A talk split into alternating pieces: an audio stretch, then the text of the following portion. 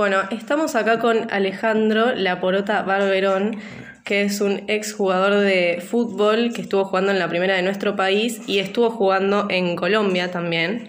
Eh, y lo tenemos acá para que nos cuente un poquito cómo fue su carrera profesional eh, adentro del fútbol y cómo siguió después de, retirarse. ¿Cómo estás, Alejandro? Bueno, un gusto tenerte acá haciendo la nota. Sí, eh, bien, o sea, mi, mi carrera fue como de cualquier jugador, digamos, que, que ama el fútbol. Desde, y desde chico me entregué a, a todo eso, a los entrenamientos y, seguía a muerte, ¿no? Siempre apoyado por mis padres. nací en Lobería. Eh, a los 13 años me vine a jugar y a vivir solo ya acá en Ecochea, más allá de que estaba en contacto con mis viejos, pero bueno, bastante, bastante joven en ese momento, pero ellos me apoyaron en todo porque sabían que yo amaba el fútbol y bueno, creo que mi viejo también, que también había sido un jugador. Y bueno, estuve acá en Estación Quequén, después tuve unas pruebas en Racing, eh, que también me había, había andado bien, pero bueno, en ese momento por X suma de dinero que pidió el Club Estación Quequén, este, no se pudo dar porque para un jugador de, esa edad este, los clubes no pagaban. Y bueno, estuve dos años y a los 16 este, mm, me vio Roberto Botino, quien me llevó a Huracán de Tres Arroyos. Eh, y ahí tuve la, suerte de, desde Huracán este, poder ir a, Independiente. Eh, te comento un poquito cómo fue el pase. Mm, vinieron unos directivos de, de Independiente a veranear y estuvieron preguntando por algún delantero porque ahí en Tres Arroyos habían venido a veranear a Claromecó y estuvieron preguntando por algún delantero porque en ese momento después del Mundial del 78 fue vendido Bertoni que jugaba en mi mismo puesto a España. Y bueno, me fueron a ver y tuve la suerte de que en ese partido jugamos contra un equipo de Orense, ganamos 12 a 1, hice 7 goles, así que de ahí ya pasaron la información y y al poquito tiempo, a los cuatro meses, ya estaba, estaba debutando en, Independiente. Me recuerdo muy bien el, debut porque jugábamos contra Argentinos Junior y estaba jugando Diego en Argentinos. Y bueno, la locura, por supuesto, cuando me, me dicen que entre en calor, que voy a entrar y justo cuando voy cerca de, tengo una linda anécdota, por eso te la cuento, cerca de la mitad de la cancha, ya para hacer el cambio, Diego toma una pelota prácticamente pegado donde estaba yo y hace un, engaño, digamos, al, jugador de Independiente y desde mitad de cancha saca un zurdazo y la clava en un ángulo. Fue algo impresionante. Bueno, así fue como lo conocí a Diego personalmente. Después este, tuve un problema en las rodillas, este, tuve ser operado de meniscos en un partido jugamos contra Boca, eh, me costó recuperarme porque cuando estaba recuperándome eh, se me rompe el otro menisco, así que otra operación no me recuperé bien porque tuve que jugar, me acuerdo que el gitano jugar, como decíamos este, en Independiente, al técnico, eh, me pidió que jugara un partido contra River, un clásico, estaba en una pierna sola y justo la de apoyo nada más, pero bueno. Este, lo hice creo que eso tampoco ayudó un poco porque corté la recuperación. Y después se dio el pase a, a, Millonarios de Colombia, donde estuve dos años maravilloso, la verdad que me trataron genial y tuve la suerte de, de andar muy bien. Y bueno, ahí mm, después de esos dos años que me vine de vacaciones acá en Ecochea y estaba haciendo Independiente la pretemporada, fui a saludarlo, me encontré con Pastoriza, con, el técnico, que también lo había tenido el, primer, el segundo año perdón, en, Colombia.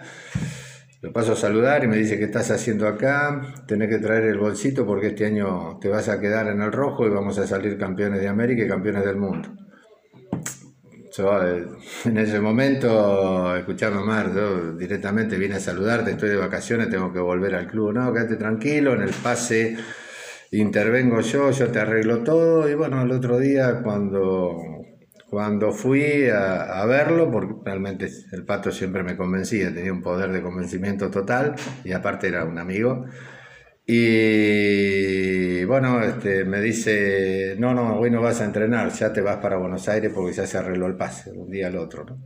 Y bueno, y así fue como, como arranqué nuevamente en Independiente en el año 84 y la suerte de haber salido campeones de América y, y campeones del mundo, como me había dicho Pastoriza, así que el sueño cumplido.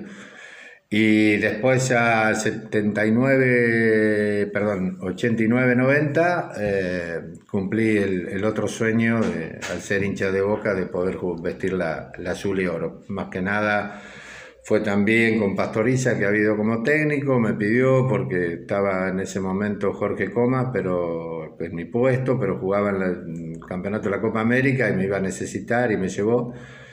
Fue un año o dos, dos años con muchas lesiones y fue lo que me llevó prácticamente a, a retirarme del fútbol, eh, a pesar de que me vinieron a ver eh, empresarios para llevarme a, Chile, al Everton del Mar, que eh, de Viña del Mar, perdón, que ya estaba todo arreglado y bueno, pero tomé una decisión de que, que no, porque realmente de todo lo que me encantaba y de lo que amaba el fútbol es como que me había cansado y preferí otra vida como la que estoy haciendo ahora, tranquila. Sí, un poco más relajado capaz.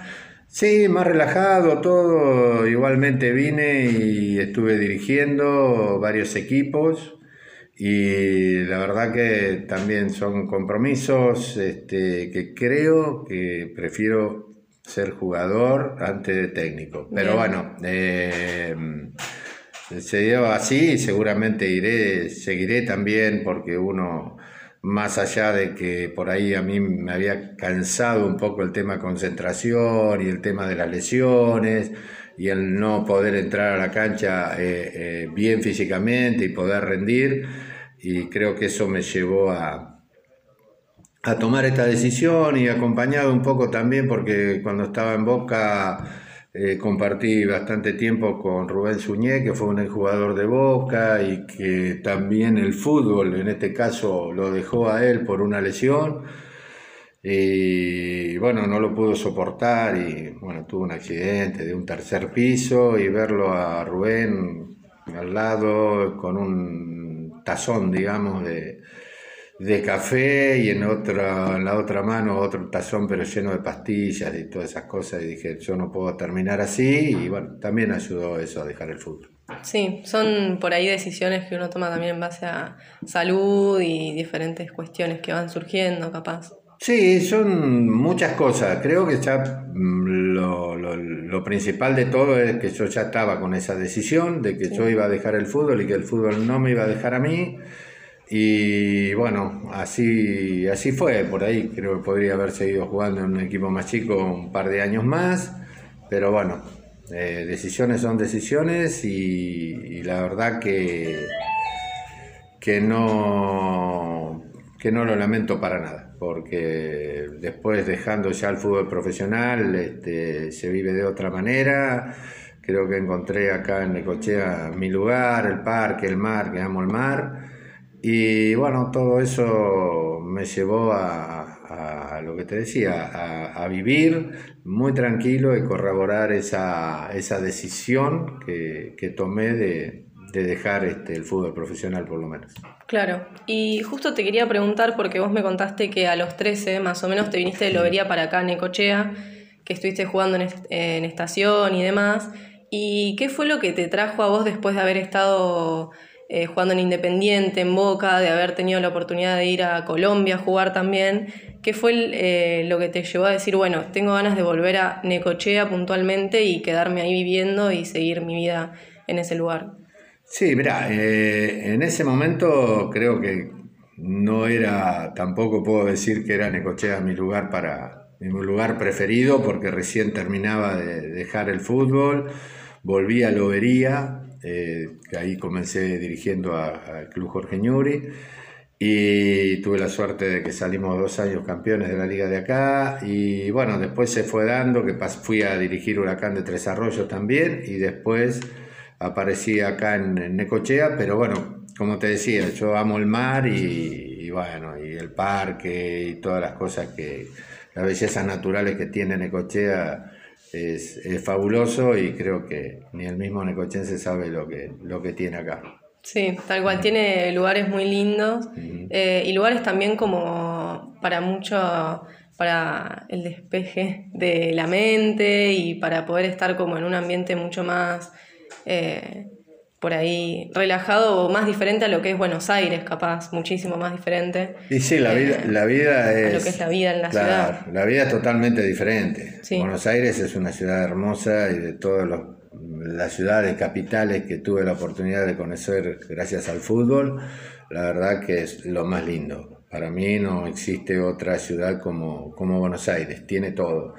Pero bueno, eh, cada uno es, es, como es. A mí me gusta más la, tranquilidad y por eso es que preferí, preferí venir acá eh, y ya prácticamente radicarme acá en Necochea. No sé, hoy en día es lo que pienso, pero mañana no se sabe. Y más como está el país. sí, todo puede pasar. Así que, este, no, y también otra de las cosas importantes fue que eh, más allá de, que soy católico, eh, también mm, incursioné mucho en, muchas filosofías religiosas orientales, como el budismo, que realmente algo muy importante y que lo recomiendo muchísimo porque cambia la cabeza totalmente. Bien, y te quería preguntar si vos tenés algún momento eh, de tu carrera profesional que sientas que te marcó también, por ejemplo, no sé, puede ser un gol, un compañero, un partido específico, o un momento como el que contabas vos recién, eh, de cuando tuviste la oportunidad de debutar en Independiente, que llegaste y, sabías que ibas a estar jugando contra el equipo donde estaba Diego Maradona. Em, sí, qué sé yo, son cosas, este, yo soy un, bicho raro, ¿eh? está claro pero por ahí no siento tanto las cosas y no disfruto tampoco tanto como tendría que disfrutar, haberlas disfrutado. Pero eh, sí creo que lo, lo, lo, que más me marcó fue el primer gol que hice. Cuando tuve la suerte, o sea, en ese partido contra Argentino Junior entré 15 minutos y al otro, y ahí clasificamos para unas cuartos de final de, de la Copa eh, torneo nacional que se jugaba en esa época y me tocó debutar contra Colón de Santa Fe en cancha de Colón, con un gran equipo que tenía Colón y bueno, eh, tuve debutar como titular, ¿no? Y tuve la suerte que a los 12 minutos, donde 12 minutos estaba perdido en la cancha, no sabía ni lo que hacía, eh, me llega una pelota y pude rematar, me pude sacar la marca y un remate y la primera pelota que tocaba como titular convertía el gol y el girar hacia donde estaba toda la hinchada Independiente y todo en el alambre esperando ahí el abrazo porque prácticamente salté casi el alambre, eh, fue algo muy lindo que quedó marcado para, para toda la vida en mi mente. Sí, me imagino. Son anécdotas que también es, muy lindo escucharlo. Tengo miedo. Eh, sí, me imagino. Uno por ahí eh, a esta edad, que yo personalmente viví muy pocas cosas, eh, es muy lindo escuchar por ahí personas como vos, de cosas que lograron en el pasado, que eran parte de su sueño también. y es lindo poder escuchar esas anécdotas y darse cuenta que, que fueron cosas lindas que pudiste vivir. Sí, lógicamente uno Mira, lo más lindo que tiene el fútbol es que uno hace lo que le gusta. Y encima por hacer lo que le gusta le paga. Eso es lo más, lo más importante. y lo más lindo, sí, porque eh, y lo disfrutás el doble, porque es lo que te gusta, lo que te gusta, lo que te gustó de chico y lo lograste con sacrificio, porque siempre para todo es sacrificio, trabajo, entrenamientos, concentraciones, y bueno, pero así fue como, como se logró, ¿no? Y siempre, como, como te dije de entrada, el, acompañamiento de mi padre, este, dejándome salir de mi casa directamente siendo tan joven. Claro, tuviste mucho apoyo, eh, aparte de tus papás, de alguien más que vos recuerdes y lo hayas sentido como muy eh, presente. Mm, mira, el apoyo el apoyo siempre fue de, mi, viejo, mi, madre, mi hermano, siempre de la familia, pero también debo reconocer que Eh, Omar Pastoriza, quien fue mi técnico, también tuvo, me, apoyó muchísimo, eh, me ayudó muchísimo y yo siempre digo que fue mi segundo padre. Sí, bueno, re lindo. Hmm. Y me imagino, bueno, recién que estabas hablando de Maradona, me imagino que has tenido oportunidades de cruzarte en otros momentos con él y con todo lo que estuvo surgiendo últimamente. Eh, en torno al fallecimiento de él y que capaz eh, te marcó de otra manera vos? Mira, eh, Diego lo conocí practicando en la selección juvenil, tuve la oportunidad, la suerte de, estar ahí con él. puedo hablar de él solamente de las prácticas, nunca tuve casi un contacto fuera de la cancha eh, salvo cuando él era hincha independiente, la verdad. Más ya creo que a Boca lo utilizó un poquito en ese sentido, pero bueno, él siempre, digo que fue hincha independiente, que era hincha independiente porque siempre iba cuando, cuando podía verlo a Independiente, siempre iba a pedirle la camiseta a, a Bocini y me pedía a mí la, la camiseta para el hermano, para Lalo. Eh, ¿Qué decir de Diego? Bueno, siempre voy a hablar de la parte deportiva de Diego. Eh, fue un jugadorazo. Yo en esa, de lo que vi fue, fue algo brillante. Eh, y para mí el, mejor jugador, el mejor jugador del mundo, lejos. Eh, pero bueno, si vamos a hablar de también o a comparar con Messi, son distintas épocas, son distintas crianzas, distintos momentos de la vida, culturalmente, todo de cómo se vive en Europa, cómo, cómo se puede vivir acá o, lo que sea, y, y, también el, el, tema de, de, la gente que ha estado rodeado a uno y rodeado a otro. Pero bueno, volvemos al fútbol. Eh, Maradona para mí fue lo mejor que vi. Messi es un fenómeno también, pero Maradona fue algo quizás porque lo viví desde joven y acompañé toda su carrera. Bien, bueno Alejandro, eh, muchas gracias por haberte tomado un ratito para esta entrevista y habernos contado un poco de, de todo lo que estuviste haciendo a lo largo de tu carrera profesional. Eh, la verdad que me gustaría poder invitarte también en el futuro para otras entrevistas y si a vos te, gustaría, porque hay mucho para charlar, la verdad que es algo muy interesante y está muy bueno escucharlo también. Bueno, yo te, agradezco, te agradezco a vos que te hayas tomado el tiempo de venir a hacer esta entrevista y que te pueda servir. Y por supuesto que siempre, siempre dispuesto, más conociendo gente que está muy cerca tuyo, así que este eh, no, no, no tengo ningún inconveniente. Cuando vos quieras, eh, estoy a tu, a tu disposición. Bueno, muchas gracias. Muchas gracias a vos.